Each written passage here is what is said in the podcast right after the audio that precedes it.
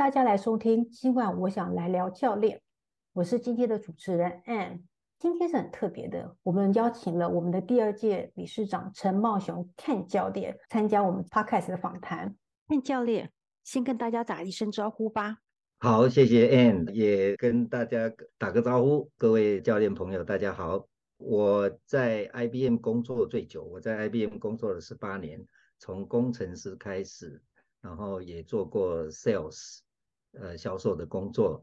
最后在 IBM 的工作，最后一个工作是负责大中华区一个事业单位的总经理。后来我发现我自己真正的兴趣是在助人这一方面，所以我的生涯就做了一个大转弯啊。那从这个二零零四年开始，我就开始从事教练这样子的工作。我也从事心理智商啊，我又曾经回到学校去取得心理智商的硕士学位，然后也取得心理师的资格。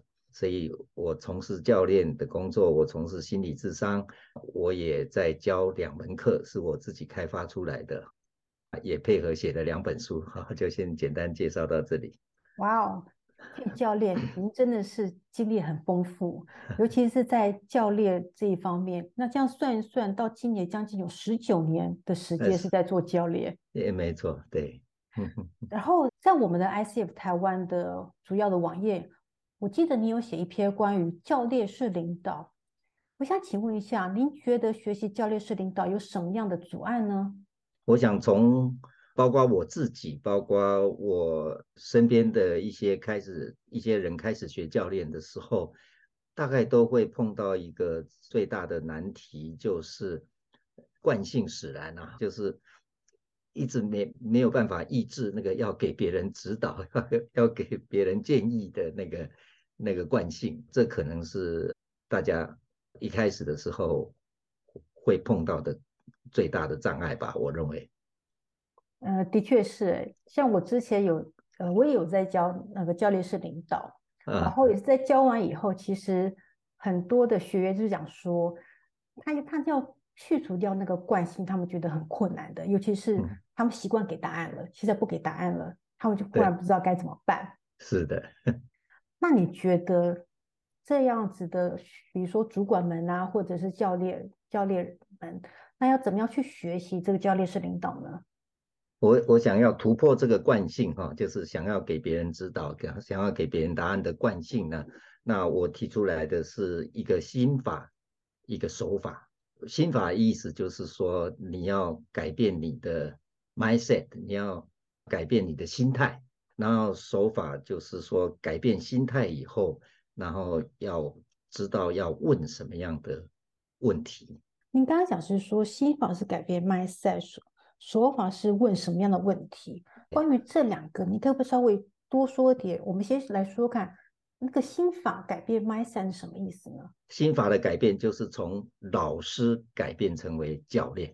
老师就是要给别人答案嘛，对不对？那教练就是不给别人答案，但是帮助别人自己找答案。所以我们就先从这个地方开始，从这个定义来看的话，我把教练教练是领导哦。教练别人的这个目标，把它看成这是一种帮助别人提升解决问题能力的一个方法啊，所以教练的目标是要帮助别人提升解决问题的能力。因为一个人如果他解决问题的能力提升了，他就当然就比较能够自己解决问题，而不需要别人。来给他答案的。我所以这个心法，也就是说，从我们的焦点是要帮助他人解决问题的能力，提升解决问题的能力。哦，提升解决问题的能力。现在的主管们，他们都习惯去给予给予答案嘛？是的。那现在是做提升他们解决问题能力。那可在这个心法来讲，怎么样让？主管们先要习惯是做提升解决问题的能力这件事呢？对对，所以我所谓的心法就是说，我们从老师的角色转换成为教练的角色的时候，我们的关注的焦点也要做相对的转移，要做两种转移。第一个转移就是从我转移到客户啊，客户就是我们教练的对象嘛。也就是说，当我们当老师的时候，我的焦点要放在我身上；当我们当教练的时候，我们要把关注的焦点放在客户身上。这是第一个转移的方向。那第二个要转移的方向，就是把关注的内容从答案是什么，转移到客户解决问题的历程是什么。这两个转移的焦点合起来讲的话，就是说，当我们当老师的时候，我们关注的焦点是我的答案是什么。客户问了我一个问题嘛，对不对？我的答案是什么？这是当老师的关注的焦点。当教练的时候，我们的关注的焦点要改成客户解决问题的历程是什么？这就是我所谓的心法。所以看教练，您的意思是说，当我们慢慢转成教练的时候，嗯、也就是说，在跟我们的客户或者是说部署好了，在做对谈的时候，嗯、对，不再是我给出答案，而是去问部署或客户说，你要怎么？解决这个问题。举例来说好了啊，今天假设有一个客户，他自己也是主管，他来问我说：“哎，他一直想要提升他的团队的士气，但是呢，一直做不好，所以要来接受教练的目标，就是怎么样提升他的团队的士气。”以这个例子来讲，如果我是扮演老师的角色，就是要给别人答案的角色的话，我们可以想想看，我。一般人会怎么样反应呢？如果是我的话，我就会开始反思啊，我有没有碰过这类的问题？我在我的管理生涯当中有没有碰过我的团队士气低落的问题？对不对？我要去想，这是第一个。然后第二个，我当然想到有啊，我碰过，对不对？然后我又要想说，哎，那我当初我是如何解决这个问题的？士气低落这个问题，我当初是怎么解决的？这就是我所谓的。当老师关注的焦点在我的答案是什么？当我把焦点放在这个地方的时候，我自然而然就会问出一些问题，一些封闭式的问句。譬如说，你有没有给你的部署明确的目标？我就会对这个客户讲了：你是否给他们明确的目标？你是否给他们他们需要的时候，你是否有给他们支持？你是否赏罚分明？你是否经常鼓励他们？当我的答案是什么，这个方向去走的时候，我就会问出这一类的封闭式的问句。封闭式问句表面上看起来好像是在问问题，但是实际上我已经在给答案了，对不对？我等于是在告诉对方说，你要提升士气的方法是什么？你要给他们明确的目标，你要给他们支持鼓励，你要给他们，你要赏罚分明等等，这个就是老师的心态。讲到我这一块讲得好仔细哦，就这样我回想到是说，也的确是哎，很多主管就喜欢用封闭式的问题，嗯、然后要部署去回答，到最后就变成是主管有点在引导着部署去回答主管想要说的。对对对对，这个有时候我开玩笑说，刚刚举的那些封闭式的问句，就是把肯定句包装成疑问句。哦，真的是哎。OK，如果这么做的话，我们就不是在扮演教练的角色了嘛，对不对？我们又是在扮演老师的角色了。是，的确是。刚刚你有讲到说这是我，那你说转移到客户，这怎么样去转移呢？所以呢？这个是我们学教练，我们就要经常提醒自己。实际上，有人问我说：“这个开始，当我要进入一个 coaching session 之前，我应该准备什么？”我通常给的答案就是说：“你就是准备这个心态，这个心法，就准备这个心态的转移。从我的答案是什么，转移到客户解决问题的历程是什么。所以，我要当客户问我说：‘哎’。”我我想要提升我的士气，但是还做不好，怎么办？我就要提醒自己，我不要给答案。哎，我我也我甚至不要去想答案。我要怎么样？我要去好奇，好奇什么呢？我要对客户产生好奇，好奇什么呢？好奇他为了达成目标，他的目标就是这个提升士气。他为了达成提升士气这个目标，他到底曾经做了什么？当我这样思考的时候，也就是说，我在想的是客户解决问题的历程到底是什么？刚刚你那个例子，我就感觉到说，如果我是客户，我是部署，我可能回答就不一样了。哎，是的，是的，是的，哈，好，既然讲到这个解决问题的历程，我想我们可以谈一下一般人解决问题的历程是什么。我讲有点像 SOP 一样啊，我们来看看解决问题的 SOP 是什么，标准作业程序是什么。我把它这个 SOP 分成四个步骤，第一个步骤就是说我会采取行动。如果有步骤零的话，步骤零是说。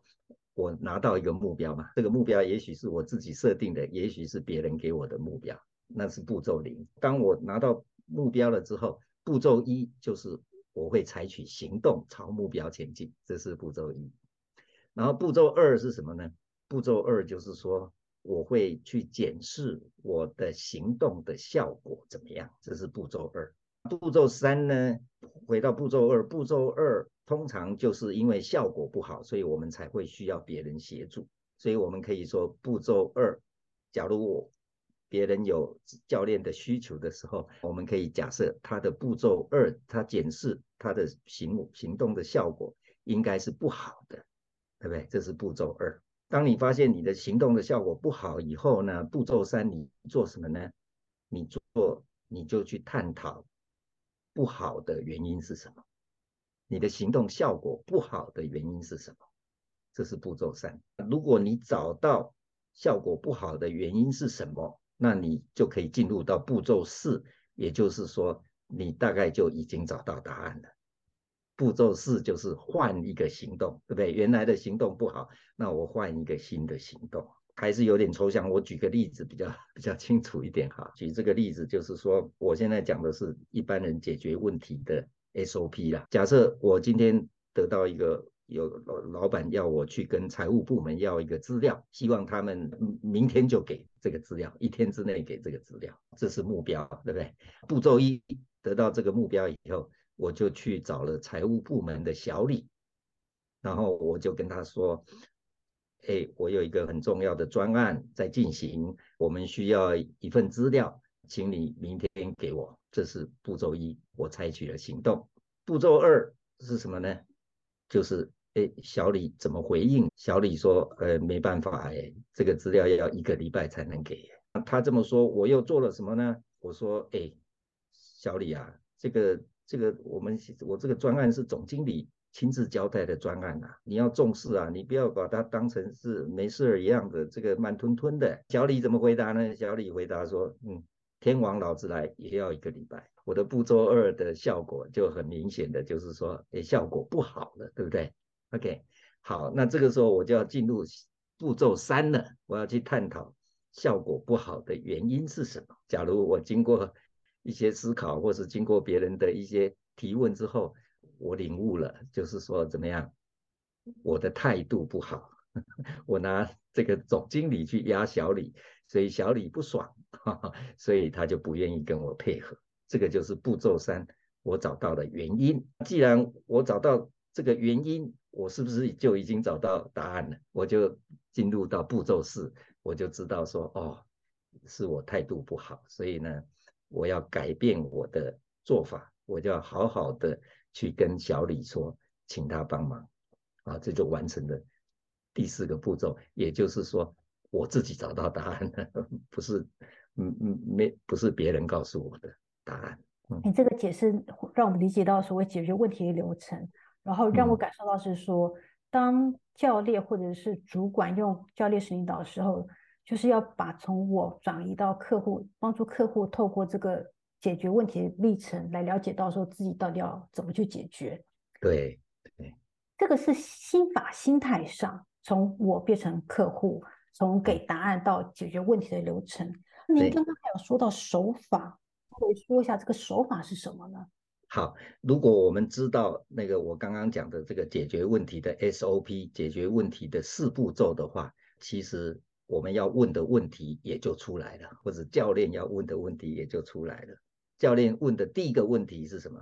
就是为了达成目标，请问你曾经做了什么？这是步骤一。步骤二就是问他说，你所采取的这个行动的效果怎么样？那相对刚刚我举的那个例子，就是效果不好嘛。那接下来问第三个问题，也就是问步骤三，就是说，那请问你认为效果不好的原因是什么？那个答案可能是说啊，我摆高姿态，我拿总经理去压他，所以他不爽，所以他不跟我配合。这个是第三个提问。那第四个问题就是说，好，你知道这一点以后，接下来。你会采取什么样不同的行动？那那个答案可能就是说，好，我要我不要再用这种盛气凌人的态度了，这样子应该要好好的跟小李说，请他帮忙。这个当我们知道这个解决问题的历程，这四个步骤的时候，我们就知道怎么问那四个问题。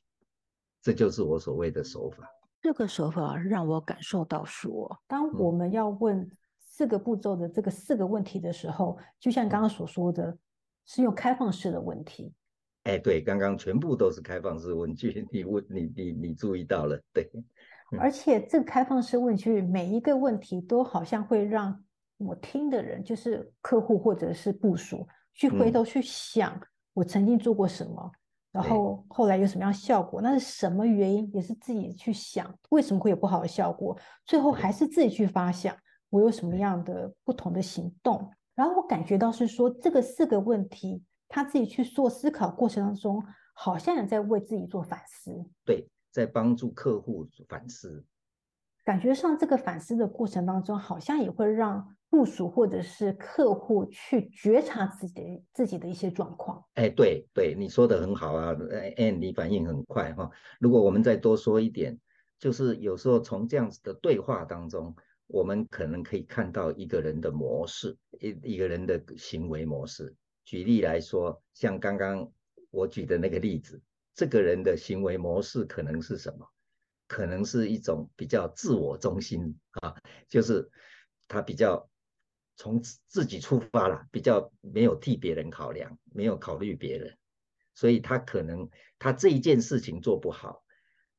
如果是因为他平常惯用的模式就是这样子的话，那我们可以猜测，可以想象，他在人际关系上面，或在他在跟别人合作的时候，他大概也会一再碰到类似的问题。也就是说，用高姿态去要求别人跟他合作。所以，如果我们能够帮助别人看到他这样子的惯性模式，然后让他改变，这个就是我常常讲的，就是说。教练最高的价值是不止解决问题，还要改变模式。解决问题就是我刚刚讲的，解决问题就是去财务部门及时拿到资料。可是如果这个人的模式没有改变，下一次类似的问题就会一再重复发生。所以，我们教练的其实最高的价值就是，我如果不只是帮他解决问题，还帮他改变模式。也就是说，一个是治标，一个是治本。治本可以产生的效果就是什么？就是等于一次解决了很多问题。啊，如果只有治标的话，就是说类似的问题会一再重复的发生。是的，这听起来真的就是有你所讲的，以刚刚那个案例，真的是治标又治本了。嗯，刚刚你所说的心法跟手法，这两个加起来，就是所谓的教练的基本假设，是这样吗？哎，对，或者是说，我因为我们一开始的时候谈到很多人学呃教练的时候，最容易碰到、很容易碰到的障碍就是很难改变，想要给别人答案、想要给别人指导、想要给别人建议的那个惯性。我刚刚讲的这个心法跟手法，就是改变这个惯性，或是突破这个惯性，我提供的方法给，特别是初学教练的人参考。好，在听了刚刚 Ken 的分享，所以让我们大致上知道了，所谓教练是领导大概要怎么做，就是心法加手法。那讲到这里，Ken 教练，我们今年是我们 ICF 台湾十五周年，已经到十五周年了嘛？您有没有想要对我们比如说我们的教练啊，或者是 ICF 台湾啊，我们的协会啊，或者是想要成为教练的人，有什么样的祝福呢？OK，好，我的祝福就是用八个字总结吧：助人最乐，愿共勉之。也就是说，我自己真的这十几年来，真正的感觉到，就是从助人当中得到的快乐。也就是说，看到别人好像原来在一个个困扰当中，或是卡在什么地方，然后后来发现他们柳暗花明啊，自己找到了答案，而且还是自己找到了答案，这样子的一个过程是非常开心的。我希望，我说我祝福所有的教练都能够。找到这样子的快乐。谢谢看教练，这八个字“助人最乐，愿共勉之”，这的确是想要成为教练，或者是我们 ICF 这个协会，为跟未来想成为教练的人，我想大家都是希望我们能够秉持一个助人的一个概念，去帮助更多的人。到这里，这就是我们今天的 Podcast 这一集，很谢谢大家的收听，那我们就下一集再见喽。好，谢谢 Anne，也谢谢大家的收听，再见。谢谢，谢谢看教练。